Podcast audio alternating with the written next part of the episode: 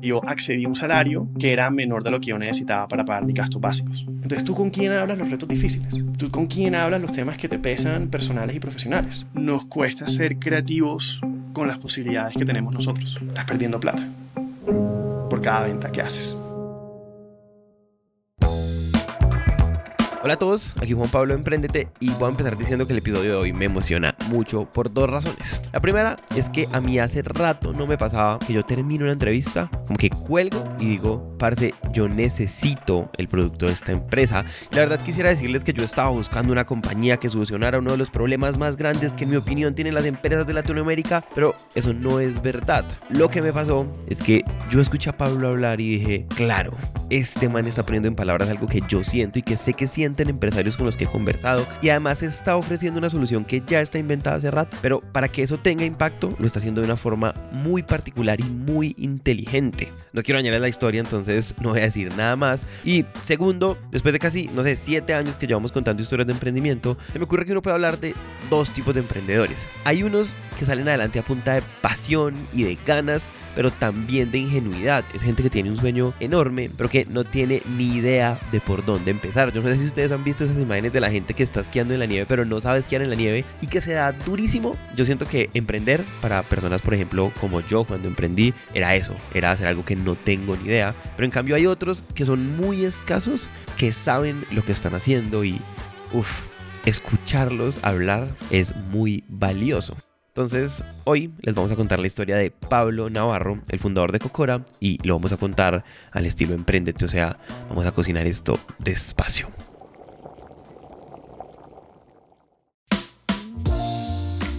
¿Por dónde te dan ganas de empezar a contarnos sobre ti? Mira, a mí me dan ganas siempre de empezar del cómo terminé en los Estados Unidos, en un pueblito de 500 mil personas en Colorado, donde yo era el único colombiano en la universidad y uno de los 10 suramericanos en toda la universidad. Yo te propongo que nos devolvamos incluso más. Como unos meses antes de eso, ¿cuál era tu idea de... A mí, o sea, si hay, una cosa que a mí me llama la atención es cómo evoluciona la idea de lo posible en la mente de la gente.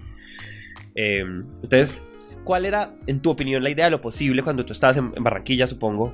Eh, no te venía graduándote o durante la universidad, ¿cómo? ¿cuáles eran tus ideas? ¿Cuáles eran?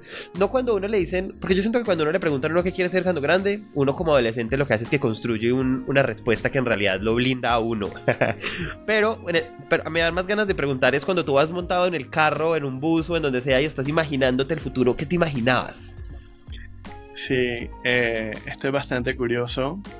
Pablo de, niño, bueno, cuando era, cuando era muy pequeño, sabes que siempre había, yo me acuerdo en, Kinder, yo tenía a todos los amigos que querían ser astronauta. Yo decía, a mí no me interesa ser astronauta, yo quiero ser astrónomo. A mí me interesa ver las estrellas, ver los planetas, a mí me interesa aprender, a mí me interesa estudiar. Yo de chiquito obviamente no, no era necesariamente la persona más popular porque yo sí medio ñoño. Entonces yo era de los que iba a la biblioteca. Cuando estaba en elemental me metía en la biblioteca de, high school, del, como de la, del, perdón, de la, de la escuela superior. Y buscaba la sección de espacios, astronomía y física. Y me empezaba a leer todos los libros y me encantaba. O sea, me encantaba los libros de Isaac Asimov. Había un libro que era Black Holes and Other Secrets of the Universe, que es agujeros negros y otros secretos del espacio. Un ladrillo como de 400 páginas que Pablo de 12 años convenció a alguien, creo que convencí a mi hermana para que lo alquilara por mí, eh, porque no me lo daban porque era muy pequeño, y me lo leí y me encantaba, y me obsesioné con eso. Entonces a mí siempre me ha encantado como, como, como devorar conocimiento y, siempre me ha gustado el espacio. Cuando era chiquito quería ser astrónomo. Después me di cuenta que probablemente a mí no me va a dar suficiente, yo no me voy a sentir feliz viendo las estrellas todo el día en un telescopio, yo también soy una persona bastante social. Y me apasionó todo lo que era, como era pequeño, yo tenía esa imagen de Banco Mundial, Naciones Unidas, una cosa así súper internacional, trabajando para el desarrollo económico de Colombia porque para mí eso es algo muy, muy lindo. O sea, a mí nunca, tengo una historia un poco, un poco jocosa, pero cuando, cuando me estaba graduando del colegio, el servicio militar obligatorio. Y pues la mayoría de la gente tiene contactos o tiene la plata para no hacerlo. Y yo me recuerdo que yo llegué y yo en ese momento tenía una beca completa para estudiar economía matemática en los Estados Unidos. Y yo le dije al, señor, dije, señor, eh, comandante, teniente, yo no sé qué era. Yo le dije, mira, yo tengo una beca completa de valor de más de 40 mil dólares al año para estudiar economía matemática en los Estados Unidos. Y si me quedo un año aquí en Colombia prestando el servicio militar, pierdo esa beca. Y la persona me miró. Yo creo que en ese momento él pudo haber pensado cuánta plata le puedo pedir a esta persona, qué puedo sacar de esa negociación. Y la persona me dijo, listo, te voy a dar de alta. Me escribió la notica y me dijo, lo único que te voy a pedir es que cuando estés por allá arriba logrando lo que vayas a lograr, nunca te olvides de nosotros. Wow. Y me di el papelito y Pablo se salió del servicio militar, se pudo ir a estudiar a los Estados Unidos y no tuvo que llamar a un primo que tenía un, general en... No. Y, y, fue por el acto de esa persona yo no sé qué potestad tenía esa persona, yo no sé a cuántas personas le pasan eso. De pronto ese es el mismo cuento que le cuentan a todo el mundo, pero a mí me lo contaron y, a, mí me, a mí me llegó al corazón. Yo dije, sí, ¿sabes qué? Para mí es importante y para mí siempre ha sido importante como, como tener un impacto eh, en el mundo, particularmente en mi país y en mi región, eh, positivo. Eso sí, es un poquito de Pablo en el colegio. Y tú te ganaste esa beca como por genio. ¿Cómo fue la historia? Más o menos. ¿Qué pasa? Eh, me pasaba algo bueno y algo malo. A mí me encanta aprender y yo entendía las cosas muy rápido. Entonces lo bueno es que yo era la persona que siempre le iba muy bien en olimpiadas de matemáticas, en olimpiadas de física, en los exámenes, pero en las notas no me iba tan bien porque a mí me aburría el colegio ¿Qué pasó? Yo tuve el privilegio de estudiar en un muy buen colegio en Barranquilla. Y ya al momento que yo me iba a graduar, pues la situación financiera de mis papás cambió. Y yo vi personalmente todos los sacrificios que ellos hicieron personal para que yo tuviera esa educación. Entonces, mi último año de colegio le dije, mira, aquí me tocó enseriarme y ver cómo carajo hago para que me den una beca en alguna parte. Yo nunca había sido lo que estudiaba mucho. La única manera que tú me veías trasnochando por trabajo era cuando vendía ensayos porque me iban a pagar y me gusta la plata. Eh, no te voy a decir que no. Entonces yo ese año me puse a estudiar para el SAT, a trabajar en mis ensayos. Eh, el SAT es el equivalente al ICFES en los Estados Unidos. También me puse a estudiar con el ICFES. Yo dije, mira, yo no soy tan bueno estudiando, tengo una amiga de mi clase que es súper, en, español se, se, utilizaba el término un poquito despectivo, pero caletera, que en realidad somos unos brutos porque lo que ella era una persona muy disciplinada, que ahora mismo es miembro de la Facultad de los Andes, persona que quiero y estimo mucho. Y yo dije, listo, ¿sabes qué? Joana, por favor, estudiemos el ICFE juntos. Ya me dijo, listo. Y con la disciplina de ella, en el ICFE, de hecho, me terminó yendo mucho mejor que el, que el SAT. Terminé sacando Andrés Bello, cinco materias, me dieron beca de Ecopetrol y me dieron beca en, en la universidad. Y en la universidad en la que apliqué, terminé aplicando por pura casualidad del destino. Yo estaba aplicando a, a cinco universidades en los Estados Unidos, cinco o seis. Y yo en ese momento probablemente era un poquito arrogante y no tenía una, una percepción tan realista del tipo de universidades a las que yo podía entrar. Y yo apliqué, fue a Yale, ni siquiera apliqué a UPenn, apliqué a Wharton, para que tengan contexto, son las mejores universidades del mundo, las universidades más selectivas. Y yo que sé que porque yo soy Pablo y porque soy inteligente voy a entrar, voy a entrar con beca completa y además voy a entrar con notas que no son tan buenas. Obviamente no entré en ninguna, pero en todo ese proceso había una universidad que se llama Colorado College, que es una universidad privada en Colorado que también es muy buena está rankeada entre las mejores 30 universidades privadas de liberal arts en los Estados Unidos, que me había mandado un email. Me dijeron, mira, vimos tus notas en el SAT, son notas altas, nos interesa tu perfil, aplica y no tienes que pagar la aplicación. Bueno, ahí dato curioso, sí había una profesora en mi colegio que era de esa ciudad y era muy bonita. Yo creo que Pablo de 17 años de pronto estaba medio, medio tragado de esa profesora y pensó que ya, todas iban a ser como esa profesora y se iba a enamorar y bueno. Eh, todo caso, probablemente no la mejor razón para escoger la universidad en la que tú aplicas, pero apliqué. Y cuando yo apliqué, me llegó un mensaje diciendo, mira, automáticamente te metimos como en, en el grupo de personas que aplican para nuestra beca de estudiantes internacionales. Al año damos dos becas completas a estudiantes internacionales y este año de los internacionales que aplicaron, decidimos otorgarte una a ti. Mira, yo ese día lloré, yo como así, o sea, porque ya todas las otras universidades ni siquiera me pusieron en lista de espera. Pero no quedaste. Gracias por aplicar, buena suerte. Lo máximo, hubo una que me dijo, oye, seguro que es que no puedes pagar más plata, porque si puedes pagar más plata, de pronto tengas más chance. Y yo, marica, no tengo plata. o sea, lo que ves es lo que hay. Si no me das una beca completa, no sé, no te puedo pagar un millón de pesos al año, pero no hay más. Wow.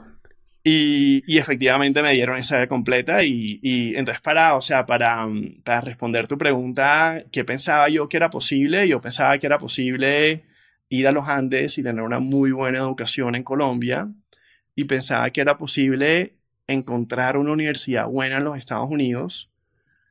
Y yo dije, estoy seguro que en la economía más grande del mundo hay universidades buenas más allá de las mismas 10 que todo el mundo conoce. Claro. Y que son muy buenas. Entonces, ese fue un poquito mi, mi idea y mi raciocinio. Y, y, y sí, ahí, ahí terminé en, en Colorado, Colorado College. Oye, ¿llegaste a estudiar qué? Yo, oh, eh, es liberal arts, que es un concepto okay. bien interesante, porque básicamente como tú escoges lo que tú estudias. Tú tienes, ponte tú 40 créditos y esos 40 créditos son 8 créditos que sí o sí tienes que tomar para graduarte entonces, como un crédito en ciencias, un crédito en humanidades, etc. Y tú escoges concentraciones. Entonces hay economía política internacional, hay biología, antropología, las que tú esperas encontrar en una universidad. Yo inicialmente quería estudiar economía política internacional, eh, porque obviamente Pablo se imaginaba trabajando en el Banco Mundial o en el o algo así o en el BID o algo así.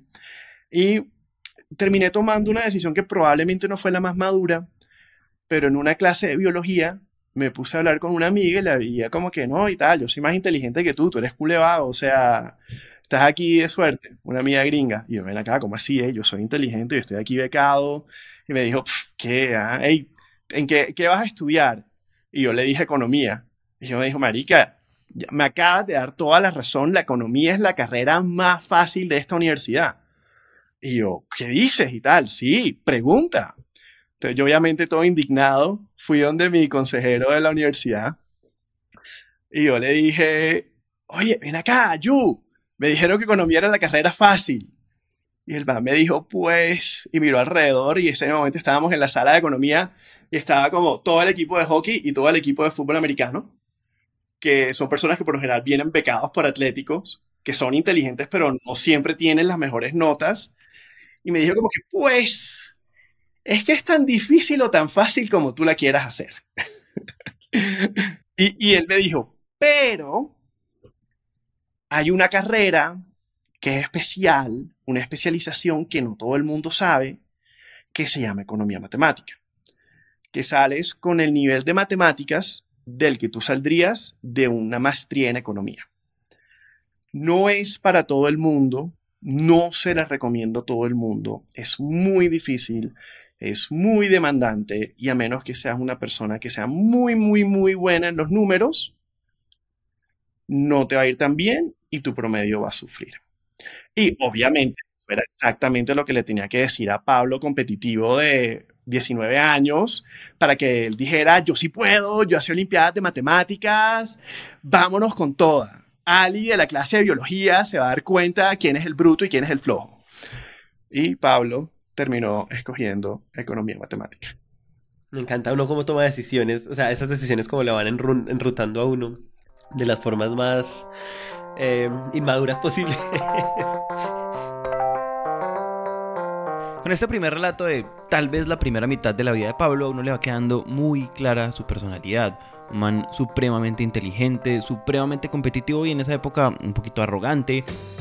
Y según me contó Pablo, la universidad, que es un entorno tan competitivo en Estados Unidos, pues solita se fue encargando de hacerlo más humilde y también le abrió la mente porque imagínense esa energía y esas ganas de comerse el mundo en un lugar donde las posibilidades son tantas.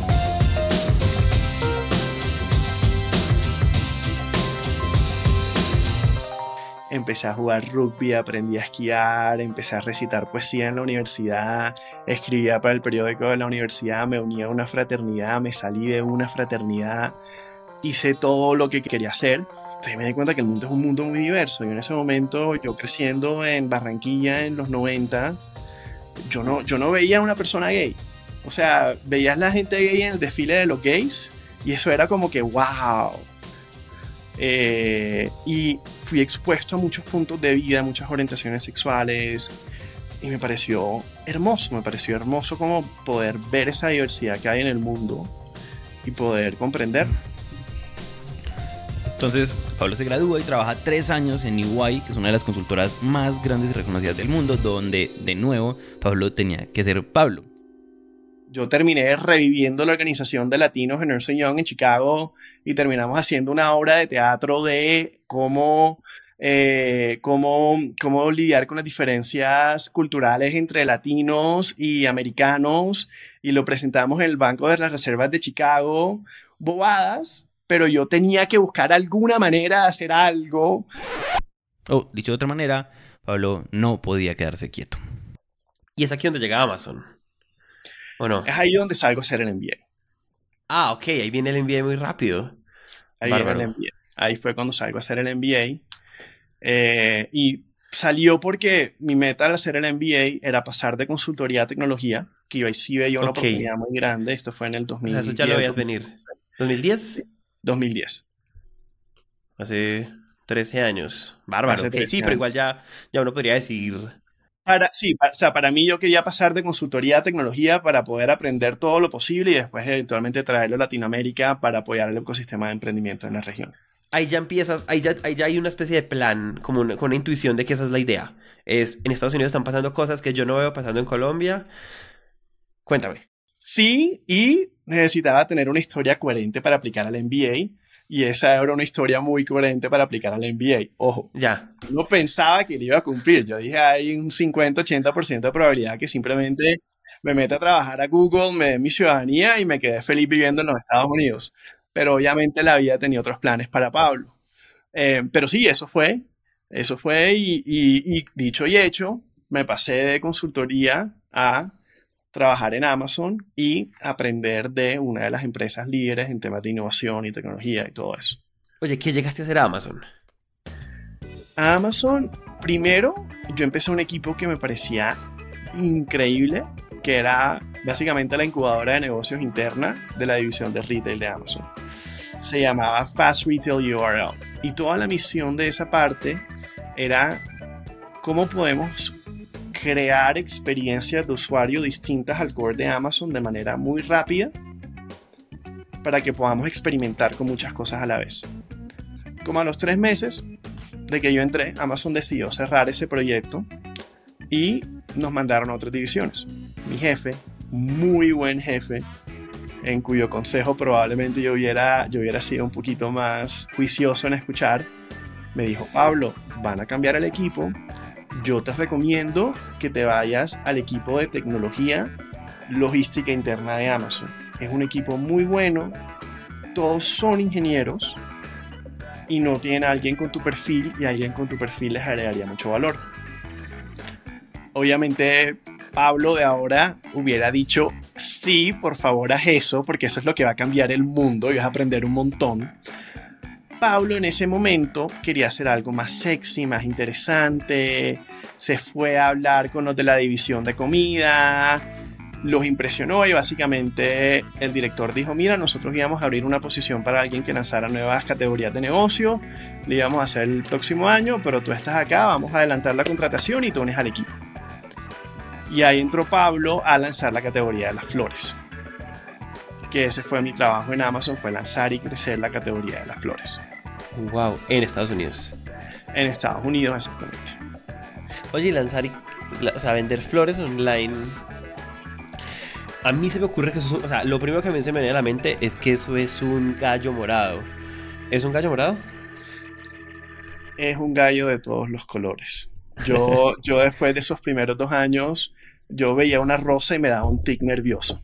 No, no puedo creer, sí. E, esa es una industria, nos podemos quedar aquí una hora hablando de los retos logísticos de esa industria, pero es una industria muy difícil. Solo te doy un, un, dato muy pequeño, pero es una industria donde el 10 al 15% de las ventas anuales pasan entre el día de San Valentín y el día de la madre. Claro. Y el problema es que esas flores salen de muchas de Colombia, de Ecuador o, o del sudeste asiático. Tienen que llegar por una cadena fría a los Estados Unidos, a un centro de acoplamiento, y tienen que ser llevadas al punto final. Y es el día de San Valentín, que siempre cae un viernes, y es febrero, y es cuando están todas las olas y las nevadas en los Estados Unidos.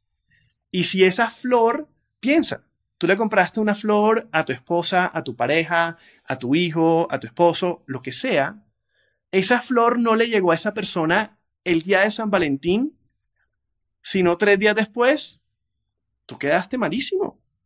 Oye, mi vida, no me compraste regalo. Ah, no, es que yo te compré una flor y no llegó. Experiencia tétrica. Y logísticamente, los operadores no están diseñados para decirte la flor de Pedrito no va a llegar. Simplemente no llega la flor de Pedrito. Porque ellos no tienen manera, o en ese momento no tienen manera de rastrear cada paquete. Sí, o sea, sí te pueden decir dónde va el paquete, pero no te podían decir por certeza si iba a llegar o si no iba a llegar a tiempo. Claro. Entonces, ese es una industria, un reto enorme, enorme, enorme, enorme. Sí, me dan ganas de preguntarte, pero para allá no vamos. Entonces, tú estás un tiempo en Amazon, tú estás un tiempito en Amazon, importante. Estoy casi dos años en Amazon, un poquito menos de dos años. Y si te, y si, y si yo te preguntara como otra vez en retrospectiva por qué Amazon fue importante, ¿qué es lo primero que rescatas a nivel personal, a nivel profesional, a nivel de lo que sea? Es una escuela muy buena. Eso es como, como que te mande al ejército a hacer el entrenamiento de los Navy SEALs, por lo menos en el momento que yo estaba allá. Aprendes de construir un negocio, aprendes de hacer las cosas con las uñas, aprendes a ser muy autodidacta. Ellos nos dijeron, mira, todo lo vas a conseguir con SQL, eh, aprende a utilizar SQL. SQL es un, programa, un lenguaje de programación que te permite extraer información de bases de datos. Entonces, obviamente yo lo cogí rápido porque tengo ese background, en ese perfil en economía y matemática, eh, pero aprendí a eso. Te da acceso a toda la data. Es una empresa que hace todo de una manera muy organizada. El nivel de presión es muy, muy, muy alto. Tienen una cultura increíblemente bien definida. A mí me pasó que yo no compaginaba con varios elementos de esa cultura, lo cual hizo que para mí fuera difícil trabajar allá. Eh, y fueron las razones por las cuales decidí irme eventualmente. Pero para mí fue un aprendizaje y una escuela muy, muy, muy buena. Entonces, ese, obviamente, terminé creando una categoría. No te voy a decir que fue la más grande, pero sí fue la segunda más rentable en margen, en margen de ganancia. Y sí generó varios millones de dólares en, en ventas. Pero sí, o sea, ese reto de, que para Amazon es algo pequeño, pero empezando algo de cero te enseña que puedes arrancar, puedes arrancar y puedes lograr cosas. Yo creo que es algo muy bueno. ¿Qué más hay ahí? Y aquí ya voy a empezar a... Sea, ya, ya, no voy a dejar que te vayas muy lejos con esta pregunta, pero aquí, aquí yo sí creo que hay aprendizajes muy interesantes que me dan ganas de saber cómo has capitalizado haciendo equipos. Yo siento que es muy fácil decir, y yo veo a mucha gente diciendo, que uno debería procurar ser eso, uno debería ser, procurar ser esa o sea, que uno como compañía sea una cantera de talento, que la gente que salió de acá, cuando diga que es ex uno, logre un montón de cosas y ahí hay, un, hay una mezcla entre ética de trabajo, entre autonomía, entre un montón de cosas. Pero a la hora la verdad son poquitas compañías las que logran decir eso. Son poquitas compañías las que, pueden, las que, logran generar esa marca y eso solo se da, uno solo se da cuenta de eso, no sé, 10 años después. ¿Qué crees tú que hay, además de esa autonomía que me acabas de decir, de este es el reto que pasaba ahí adentro o en los lugares donde tú has visto que eso pasa, que, que, que, que logre que eso sí pase? Muy buena pregunta. Eh, yo te voy a responder con la palabra favorita de todo economista que es depende. Ok. Depende, depende de lo que tú quieras lograr. Y depende también del tipo de crecimiento profesional que quieras tener. Entonces, ¿qué pasa? Un Amazon, muy similar a muchas otras empresas, o por lo menos en ese momento, y muchas startups de alto crecimiento, tú vas a aprender haciendo. Tú vas a, te vas a volver muy bueno ejecutando. Te vas a volver muy bueno haciendo que las cosas pasen. Te vas a volver muy bueno trabajando de manera independiente. Eso es algo que tú puedes generar. Entonces, para tú generar eso, tienes que ser muy consciente de cómo estructurar la organización. ¿Eso que implica en Amazon? En Amazon hay un concepto que es Single Threaded Leadership. Que si yo soy el dueño de la categoría de las flores, yo tengo potestad de tomar todas las decisiones de mi categoría. Ejemplo, el día de San Valentín se venía una de las peores tormentas de flores. Yo hice un análisis, vi que aproximadamente el 30% de los clientes estaban en peligro de no recibir las flores el viernes, de no tenemos manera de avisarles que no, les van a eh, que no le van a recibir las flores el viernes porque no sabemos si las van a recibir o no. Y de pronto les van a llegar es el martes flores marchitas.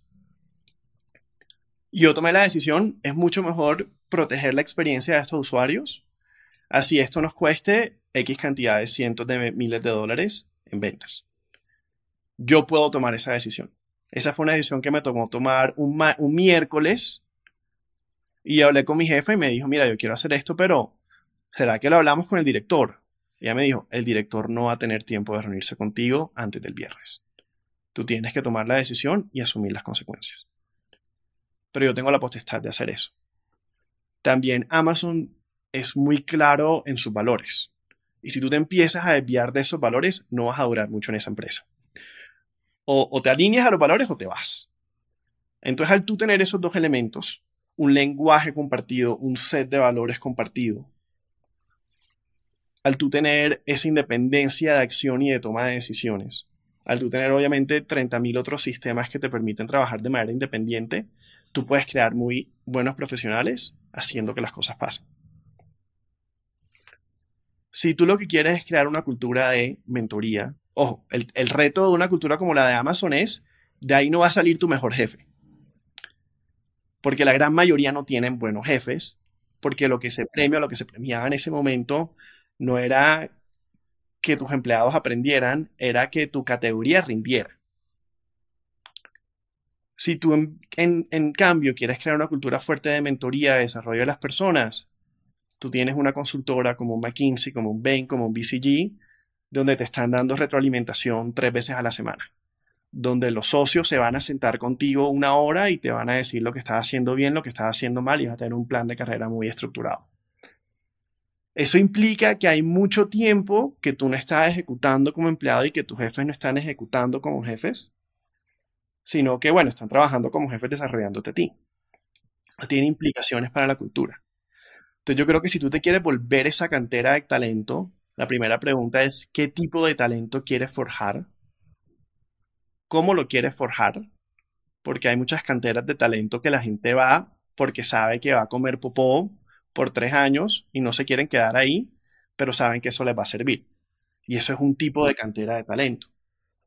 Hay otro tipo de cantera de talento donde la gente va a amar el sitio y puede que nunca se vayan, pero el día que se vayan van a tener unas habilidades increíbles. O sea, otro tipo de cantera de talento. Entonces, entender qué tipo de cantera de talento quieres tener, qué tipo de talento quieres desarrollar, cómo lo quieres desarrollar y después implementar las estructuras, los procesos, las culturas y todas las diferentes cosas que te permitan llegar allá. Esta pregunta hoy va a tener, la respuesta va a ser depende, pero tú, o sea, yo creo que eso la mayoría de las veces emerge. Eh, pero, en tu opinión, y, en, y teniendo en cuenta que no hemos hablado de eso, pero tú has hecho un montón de otras cosas desde Amazon hacia acá, ¿tú crees que eso igual se puede diseñar? O sea, tú ves, tú, tú, tú has conocido founders y empresarios que diseñan que son capaces de diseñar qué tipo de, de cantera de talento quieren ser. No sé si diseñar qué tipo de cantera de talento quieren ser específicamente. O sea, de que se puede, se puede. Lo que sí he visto es muchos founders que diseñan un tipo de cultura muy específica. Ajá. Tiende a ser la excepción, no tiende a ser la regla. Pero que sí se toman el tiempo de crear esta estructura, de crear esos procesos, de, de dejar muy claros esos valores. Eh, sí, creo que sí se puede hacer, requiere un valor, un, un- un trabajo eh, metódico y un trabajo muy deliberado en invertirle tiempo a eso, pero creo que se puede hacer. Y yo creo que en Latinoamérica has visto empresas que han sido muy buenas en sacar cierto tipo de talento. Sí. Eh, entonces, ponte tú, o sea, y ojo, no, el talento no es perfecto todo. Eh, y, y la metodología no es perfecta todo, pero muy a grandes rasgos, tú sabes que si una persona salió de Rappi o de Frubana, algunas de esas empresas son muy buenos ejecutando. Van a tener otras falencias, que de pronto lo tenga una persona que no sabe en otras empresas, pero en general, obviamente, dependiendo de la etapa en la que entraron, del equipo, del rol. Pero toda la gente, mucha de la gente con la que yo hablo en Rappi me dice, mira, bueno, malo, bonito y feo, yo salí de Rappi y yo creo que me puedo comer el mundo. Sí, sí, sí, sí. Porque a mí me decían una cosa absurda, a mí me decían, es que vamos a triplicar las ventas. Y, decía, y yo decía, oye, es que en un año no alcanzamos a triplicar las ventas. Me decían, ¿en un año? En tres meses tenemos que triplicar las ventas. Y como no lo hagamos, se muere la empresa. Yo decía, no sabían cómo, pero a los tres meses triplicaron las ventas. Te entiendo. Y se empezaron a dar cuenta que todo se puede. Que, que no porque estés en Colombia no le vas a poder competir a una empresa en Silicon Valley, no porque estés en México no vas a poder tener una empresa líder a nivel global. No, tú puedes competir y puedes crear y puedes hacer cosas increíbles. Yo creo que sí hay empresas que han diseñado, no sé si por diseño, Sí. pero sí han generado esas canteras de talento en enseñarte una cosa bien específica. Pablo estuvo casi dos años en Amazon, dos años tan intensos que se sintieron como cuatro o cinco, pero... Yo sí quería crear algo de cero. Y para aprender a hacer eso, quería ir a algo mucho más pequeño. Entonces yo me sentía como si tú te vas a jugar fútbol descalzo. Puedes jugar fútbol, pero si el resto de tus compañeros tienen guayos, no vas a jugar buen fútbol si estás jugando en césped. Si tú estás descalzo, te va mejor ir a jugar en fútbol de playa, donde todo el resto de la gente está descalza. Entonces, por eso decidí buscar otras empresas y sí eh, decidí buscar algo más pequeño, porque quería algo donde pudiera tener más impacto. No quería irme a una empresa enorme. Tú dijiste enorme, gigantesco. Muchas veces lo que pasa es que tú ayudas a la empresa a crecer a enorme a un poquito más enorme. Pero es un poquito más enorme eh, implica cientos de millones de dólares, que es algo muy bueno. y por eso es que Después de Amazon, yo me voy a trabajar para Sorcery, que eventualmente se convirtió en Cheetah, que es Fruana en los Estados Unidos. ¿Y, y el, y el cambio es emocionante? ¿O, es, o no es tan emocionante? Como, como, en, como en el día a día, en la realidad. Eh, para mí lo fue. O sea, para mí ese tiempo trabajando en Sorcery me pareció increíble. Nosotros teníamos, que esta fue una de mis mejores experiencias, teníamos dos líneas de negocio. Sorcery, que era una plataforma que hacía que fuera más fácil para los restaurantes que pagaran sus facturas a los proveedores. Y Restaurant Cheetah, que fue un experimento de qué pasa si creamos nuestro propio proveedor de comida. Sí. Y a los startups lo voy a crear simplemente siendo el delivery de Restaurant Depot, que es como si yo te dijera un Corabastos mezclado con un Walmart. Y donde muchos restauranteros van a comprar los productos físicamente. Y eso fue literal súper, o sea, súper startupero. Eso fue, pusimos una van afuera de la, de la tienda con un letrero que decía hacemos domicilios. Aquí está el número y nos empezaron a llamar y empezamos a vender y teníamos vendedores así vendiendo todo el día y así empezamos a montar esa línea de negocios. ¿Qué pasó? La parte de automatización de pagos a proveedores era la parte sexy. Era la parte que los inversionistas de Venture Capital decían, uy, esto cambia el mundo, márgenes divinos, tal. Lo otro era un patito feo. El patito feo porque es logística, porque es un negocio tradicional, no tiene economías de escala, no tiene tantas economías de escala. ¿Qué pasó? Que viendo la data, me di cuenta que el negocio de facturación le estábamos metiendo muchísimo dinero y no lográbamos la atracción. Y cuando empecé a hacer los números de efectividad del equipo comercial, me di cuenta que por cada dólar que invertíamos en ventas, generábamos entre 60 y 70 centavos de ingresos. Estás perdiendo plata por cada venta que haces.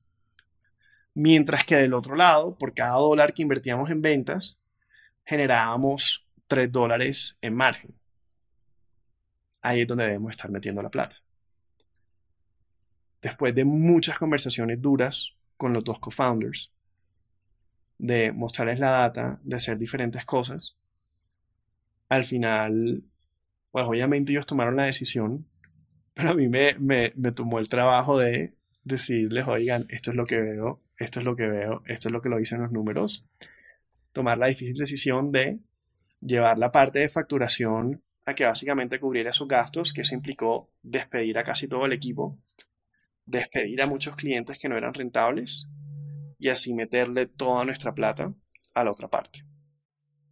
Que hoy en día obviamente está viva, la otra parte la llevamos a que fuera rentable, la vendimos y esa plata también se la metimos a la otra parte. Para mí es una experiencia bien como formadora en todo el tema de emprendimiento. ¿Qué, qué me pasó? Me pasó que en Source yo cometí un error que todos los que están escuchando les recomiendo que tengan mucho cuidado. Eh, el, salario no tiene que ser el único factor cuando tú decidas qué trabajo tomar. Eh, lo que sí es importante, que fue un error que yo cometí en este momento, es que yo accedí a un salario que era menor de lo que yo necesitaba para pagar mis gastos básicos. Entonces, cuando yo me mudo de Seattle a San Francisco, San Francisco es 25-30% más costoso que Seattle, yo también me bajaron el salario. Y la propuesta fue, te vamos a bajar el salario temporalmente y apenas cerremos la CRA, te lo subimos a que quede un poquito más alto de lo que tú estabas antes. Esa serie nunca se cerró. Y ya después de dos años de, además obviamente ya cuando empezamos a bajar nómina, a hacerle, a, despedir gente, se vuelve un reto emocional muy fuerte. Entonces ya yo venía agotado físicamente, agotado emocionalmente. Además de eso, literal, yo tenía unos ahorros, porque obviamente yo soy una persona relativamente frugal, yo no me gastaba la plata que me pagaban en Amazon en Seattle, pero me comí esos ahorros porque yo también tengo otras responsabilidades, tenía que pagarle del MBA, yo apoyo a mi papá financieramente, entonces ya yo no tenía la plata.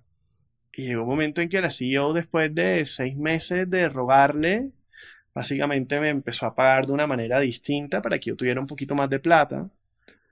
Pero ya agotado, llega una entidad sin ánimo de lucro que apoya a latinos y afroamericanos en el mundo de tecnología, me ofrece un cargo directivo, es una de las entidades de lucro, una de las pocas entidades sin ánimo de lucro que factura más de 10 millones de dólares al año, por lo menos lo facturaba en ese momento. Eh, me ofrece un cargo ejecutivo, un cargo que tiene un impacto social, eh, me subían el salario significativamente, me dijeron, mira, aquí también vas a priorizar mucho como tu bienestar, era un cargo súper interesante porque yo llegué y yo era la única persona que sabía de números y emprendimientos. La otra gente tenía skillsets distintos, pero yo traía un skillset muy, muy, muy efectivo que me, permitía generar un valor muy rápido. Y yo terminé tomando ese cargo, tuvo, o sea, tuve un par de conversaciones con la founder, tuve una transición como dos o tres meses. O sea, entré el cargo bien, pero sí me pasé a esa otra empresa. Entonces, eso fue un, un periodo muy chévere y en este momento de la historia vi una serie de, yo no sé si catalogarlas como buenas o malas, digamos simplemente una serie de decisiones que le van a cambiar la vida a Pablo de manera radical.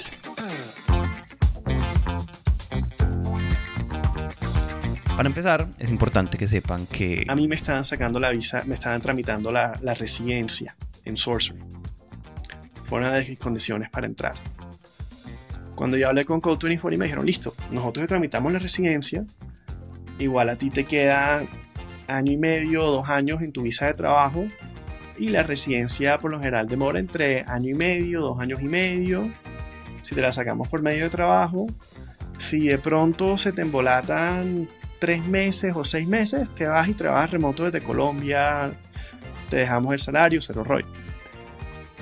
Pasaron dos cosas. Uno, el abogado que hizo ese cálculo hizo ese cálculo mal. Entonces no me quedaban año y medio, dos años, me quedaba menos de un año en mi visa de trabajo. Dos, ese es el año en que Trump entra a la presidencia y todos los procesos de inmigración se dilatan muchísimo. Entonces Pablo terminó volviendo a Colombia, momento muy lindo de mi vida, salario, colombia, salario americano viviendo en Colombia. Hermoso. Además de eso, en Code 2040 cada seis meses te subían el salario y por mi rendimiento en ese tiempo tuve el incremento de salario más alto de la empresa, de todas las personas, de todos los ejecutivos, eh, los directores que están por debajo del C-Level.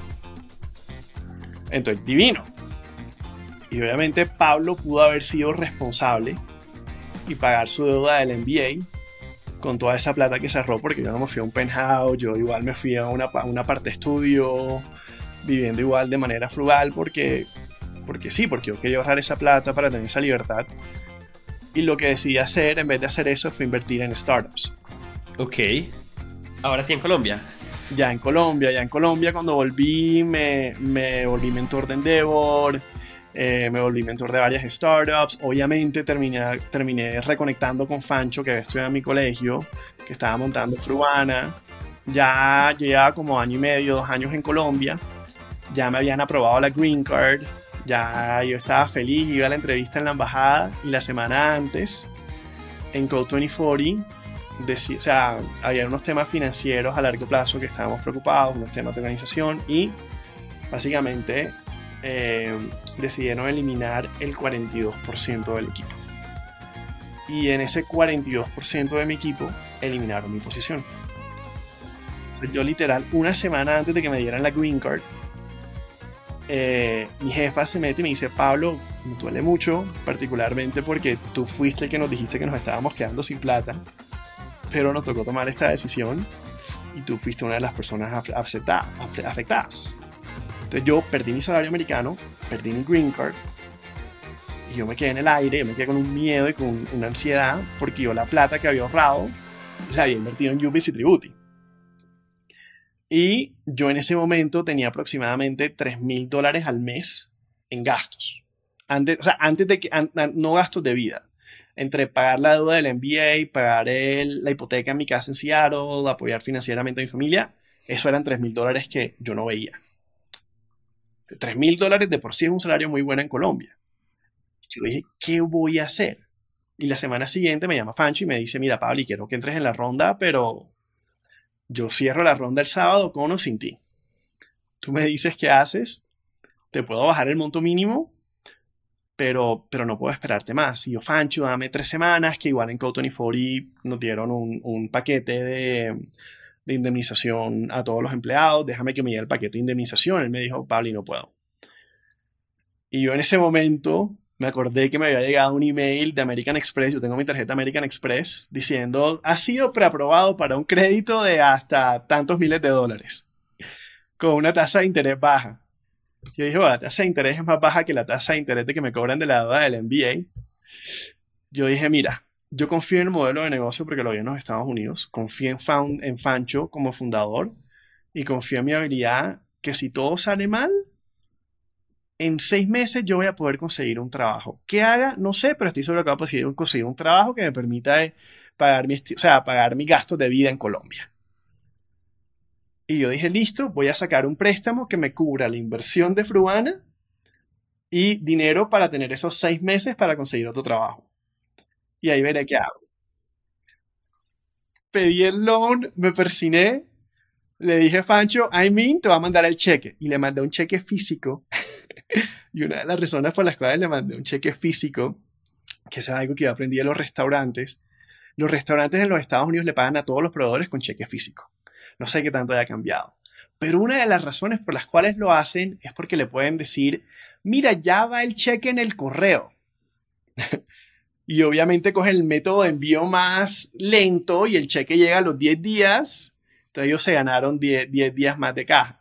Entonces dije, Fancho, te lo mandé por cheque, porque así me da uno o dos días de que la plata entre a mi cuenta antes de que Fancho la saque. Y ese fue el cheque más pequeño que hice y ha sido el que mejor rendimiento ha tenido de todas mis inversiones Ángel.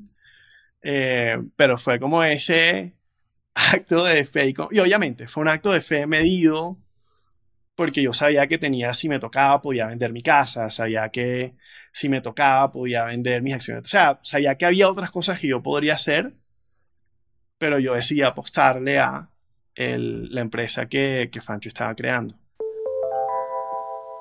O sea, para que quede clarísimo, Pablo estaba sin trabajo, sin ciudadanía de Estados Unidos y aún así decidió invertir en Fruana, que es una startup colombiana, con un préstamo de un banco.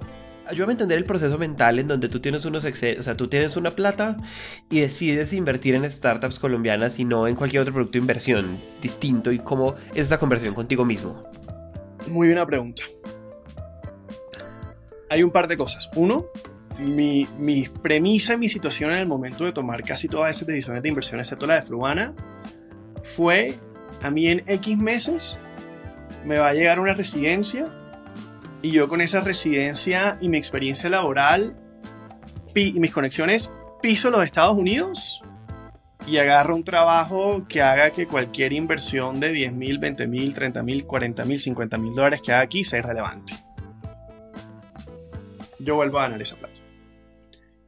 Dos, yo digo, ¿yo por qué estoy invirtiendo en una Yo no estoy invirtiendo en una startup porque pretendo volverme millonario. Me apasiona el ecosistema, lo quiero conocer mejor y eventualmente me interesa trabajar como inversionista.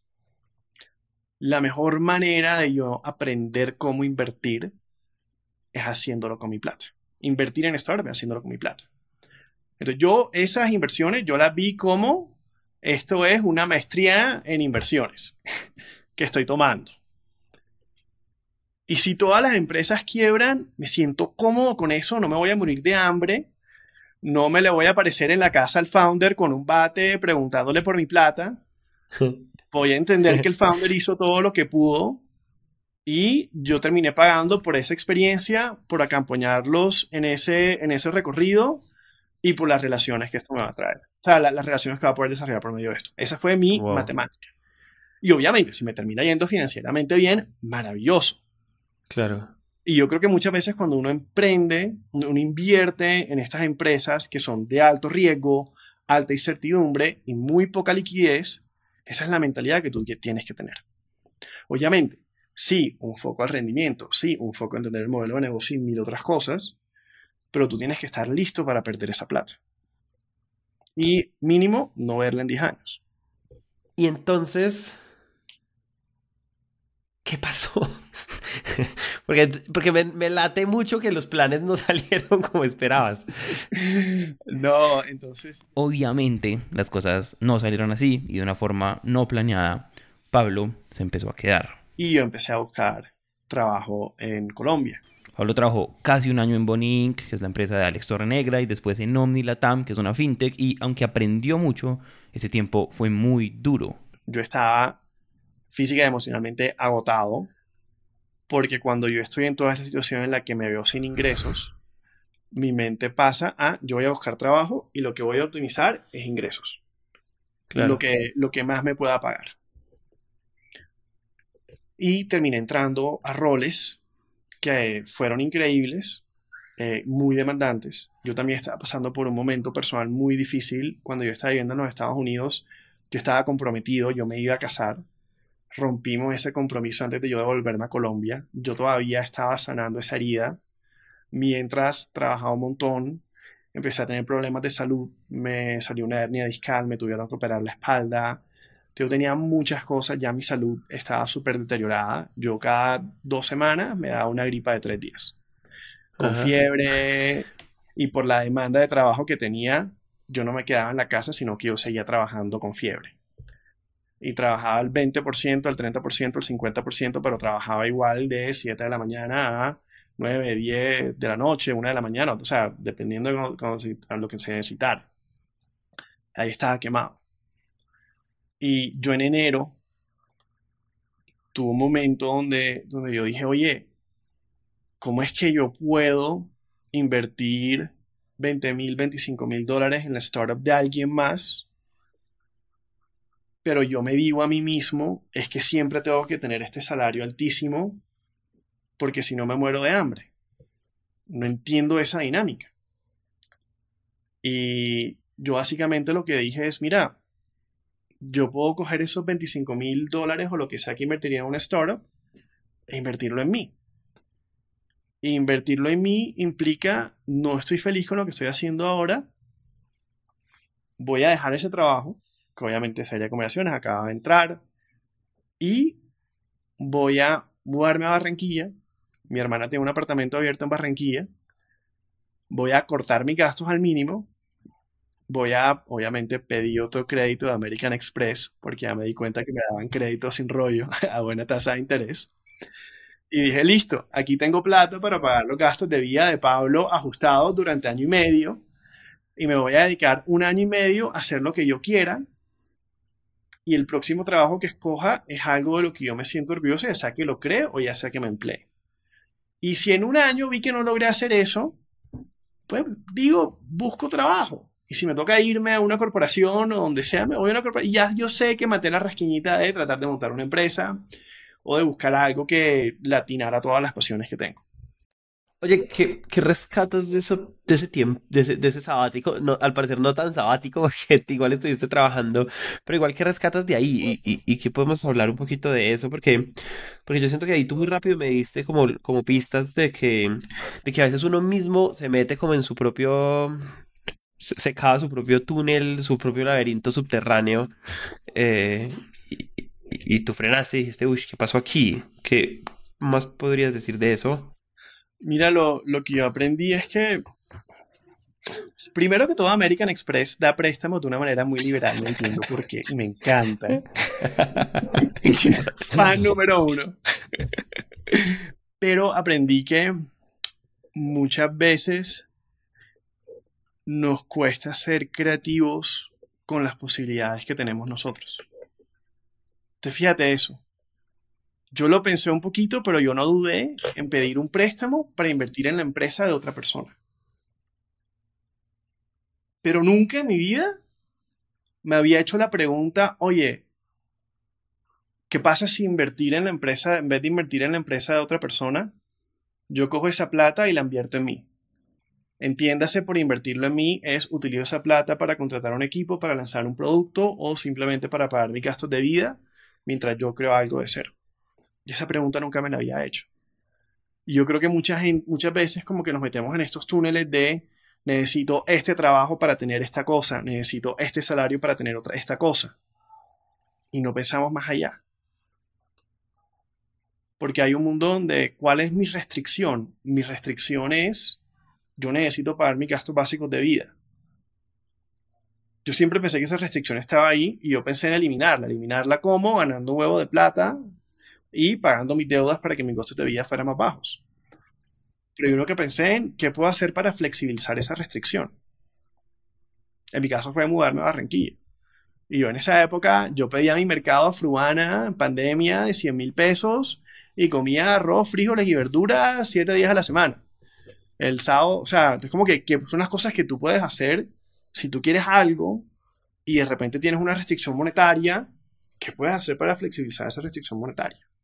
Eso es lo que yo rescato, que al final del día fue lo que me permitió también unirme al equipo de maratón sin estar diciéndole a León y Alejandro, es que necesito un salario de tanta plata cada mes porque si no me muero de hambre. Entiendo. Sí, es, sí, es levantarla. Yo, es, es, yo jugué mucho fútbol en el colegio y a, mí me decía mucho el, el entrenador, levante la cabeza. Y levantar la cabeza es darse cuenta que las posibilidades son mucho más amplias. No, Sí, no el único pase que yo siento que puedo hacer cuando estoy mirando al balón. Y tú hiciste eso. Y entonces armaste una jugada muy distinta. exactamente. Y en ese proceso fue cuando conocí a León y Alejandro, que estaba montando Marathon Ventures. Nos conocimos por medio de un amigo, de un amigo mutuo, empezamos a hablar y dijimos, mira, yo le dije, mira, me parece increíble lo que están haciendo. Yo ahorita estoy en sabático, trabajemos juntos y vemos cómo nos va. Y si las cosas salen bien, seguimos trabajando juntos y si no, pues nada, fue un experimento chévere. Y, bueno, ya el resto es historia. Marathon Ventures ha sido tal vez uno de los fondos de inversión en etapa semilla más importantes de Colombia, habiendo invertido en compañías como Tool, Cobre, Nara y un montón de otras compañías. En el inicio en los primeros años de operación de Marathon estuvo Pablo. Pero esta no es la historia de cómo Pablo se devolvió de una carrera promisoria en Estados Unidos para tener un fondo de inversión. Historia de hoy es otra.